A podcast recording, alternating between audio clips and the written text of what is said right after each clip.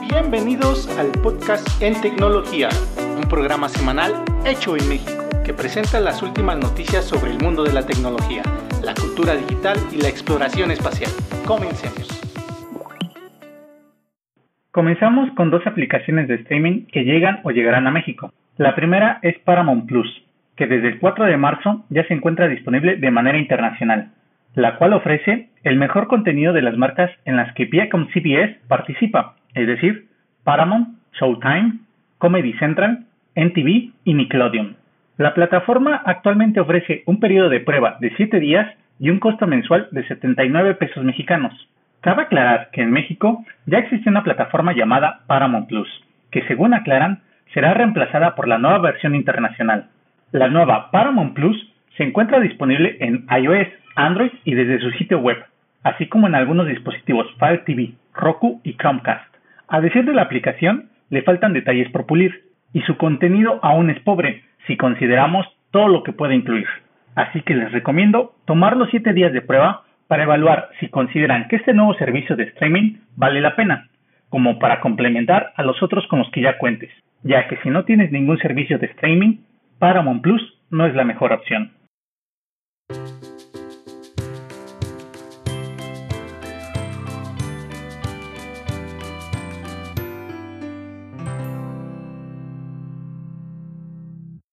El otro servicio es HBO Max, que llegará a Latinoamérica a finales de junio, para ofrecer series y películas de HBO, Warner Bros. y DC Comics. Esto incluye series y películas importantes como Harry Potter, El Señor de los Anillos, La Mujer Maravilla, La Liga de la Justicia, Juego de Tronos, Friends y The Big Bang Theory, así como contenido infantil de Cartoon Network, donde hay que destacar a los Looney Tunes. Por último, un detalle a destacar de HBO Max es que al parecer están conscientes de la dura competencia que hay entre los servicios de streaming, así que planean ofrecer una opción con publicidad a una tarifa más barata, con lo cual esperan ganar suscriptores rápidamente.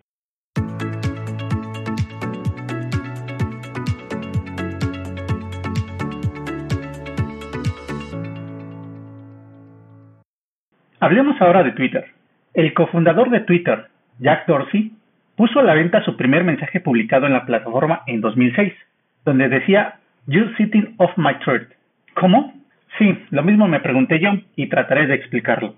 Últimamente se ha popularizado la subasta de tokens no fungibles o NFT, los cuales son un tipo especial de token criptográfico que representa algo único, ya sea real o digital. Los tokens no fungibles funcionan gracias a la tecnología de blockchain. Sí, la misma que nos trajo el Bitcoin, permitiéndonos en todo momento comprobar la autenticidad de un objeto, así como rastrear su historial. En conclusión, los tokens no fungibles son como el autógrafo en una tarjeta de béisbol, lo que la hace un objeto escaso, único y valioso. Aunque poseer cualquier contenido digital es como dirían algunos, solo por la anécdota, ya que su valor es meramente sentimental, ahora los tokens no fungibles se están usando para vender toda clase de coleccionables digitales, como GIF animados, memes, música y videos, y sí, mensajes de Twitter. Si crees que esto no es lucrativo, pues te equivocas. Según Nifty Gateway, el principal mercado de artículos digitales, el pasado año el artista digital Beeple vendió arte por valor de 3.5 millones de dólares. Y en febrero de este año, la artista canadiense Gaines, actualmente la pareja de Elon Musk, vendió 6 millones de dólares en arte digital. Otro ejemplo de este fenómeno es el famoso kit animado Nyan Cat, que recientemente el artista Christopher Torres vendió por 590 mil dólares. Y si te preguntas, ¿cuánto vale un tweet?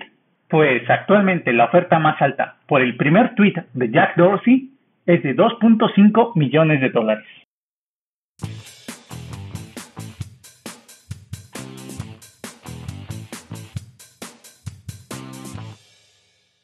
En un tema relacionado, la plataforma de servicios financieros Square, dirigida por Jack Dorsey, ha anunciado este jueves 4 de marzo de 2021 que ha alcanzado un acuerdo definitivo para adquirir una participación mayoritaria de Tidal por 297 millones de dólares. La plataforma de música por streaming Tidal era propiedad del rapero Jay-Z, quien como parte del acuerdo ahora se incorporará al consejo de administración de Square. Ambas plataformas están lejos de ser líderes en el sector, así que hay muchas dudas respecto al resultado de lo que puede atraer esta alianza.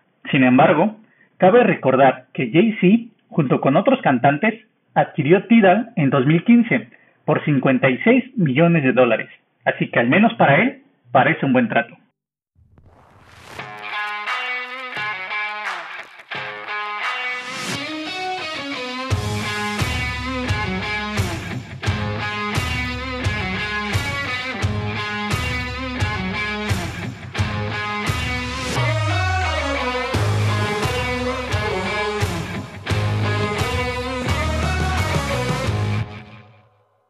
El equipo de Google está implementando un nuevo códec de compresión de audio que contribuirá a mejorar la calidad de las videollamadas aun cuando tengamos conexiones lentas.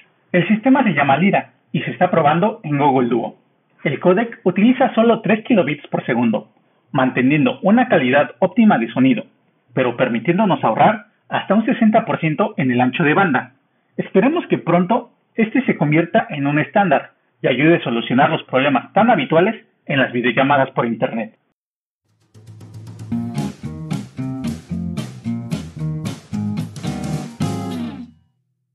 Este 8 de marzo de 2021, la plataforma de pagos electrónicos PayPal ha anunciado oficialmente su intención de comprar Curp, una empresa emergente de origen israelí, especializada en la custodia de criptomonedas, mediante su tecnología basada en la nube y computación segura multipartita.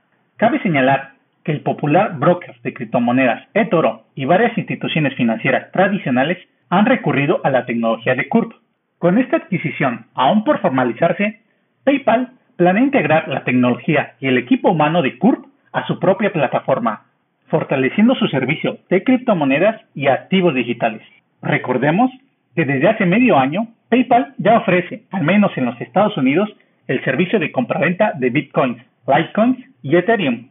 Solo para concluir, se habla de una operación de 200 millones de dólares para que PayPal adquiera Curve.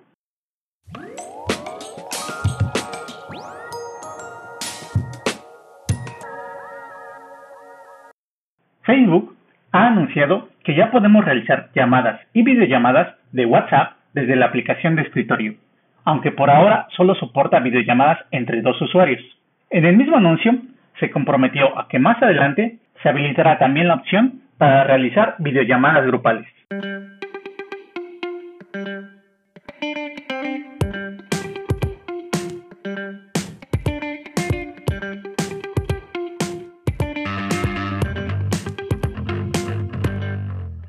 TikTok ha habilitado para todos los creadores la nueva función de preguntas y respuestas, la cual funciona de la siguiente manera. Los seguidores pueden etiquetar su comentario a un video como una pregunta, para que luego los creadores puedan responder directamente en el propio comentario o bien vincular un nuevo video a modo de respuesta. Los creadores también podrán añadir a su biografía un enlace a una página separada, donde se albergarán todas las preguntas y respuestas. Por último, los creadores que tengan más de mil seguidores también podrán usar la función de preguntas y respuestas para las transmisiones en directo.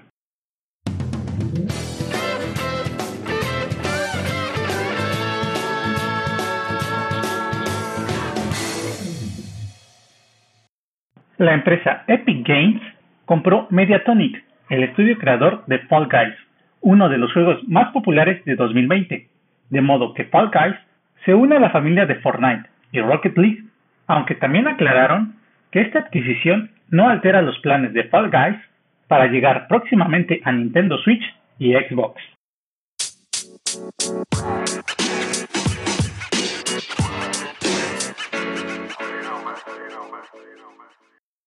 La compañía Microsoft anunció este martes 2 de marzo un nuevo hardware que llegará a finales de este año.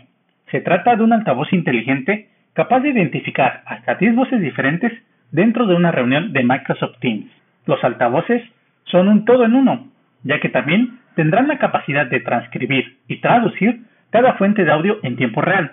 Por último, solo basta esperar su lanzamiento oficial para conocer el precio, ya que de momento no se sabe nada.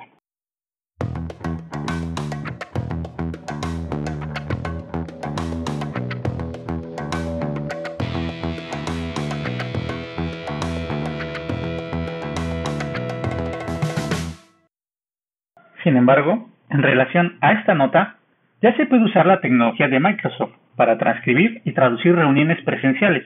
El miércoles 3 de marzo, Microsoft presentó la aplicación Group Transcript, disponible por ahora solo para iOS, una aplicación que permite capturar reuniones presenciales en tiempo real, usando los teléfonos de los participantes. Así es, para usar Group Transcript se utiliza el enfoque multidispositivo, en el que cada participante de la reunión tendrá que abrir la aplicación y conectarse a una sesión previamente iniciada por uno de ellos. Aunque Group Transcript no tiene un límite en el número de participantes, Microsoft señala que funciona mejor con reuniones de hasta cuatro personas y sugiere que cada uno de ellos mantenga el teléfono al alcance de la mano. Esperemos que esta aplicación llegue pronto a Android, porque bajo el enfoque multidispositivo es de esperar que no todos contemos con un iPhone.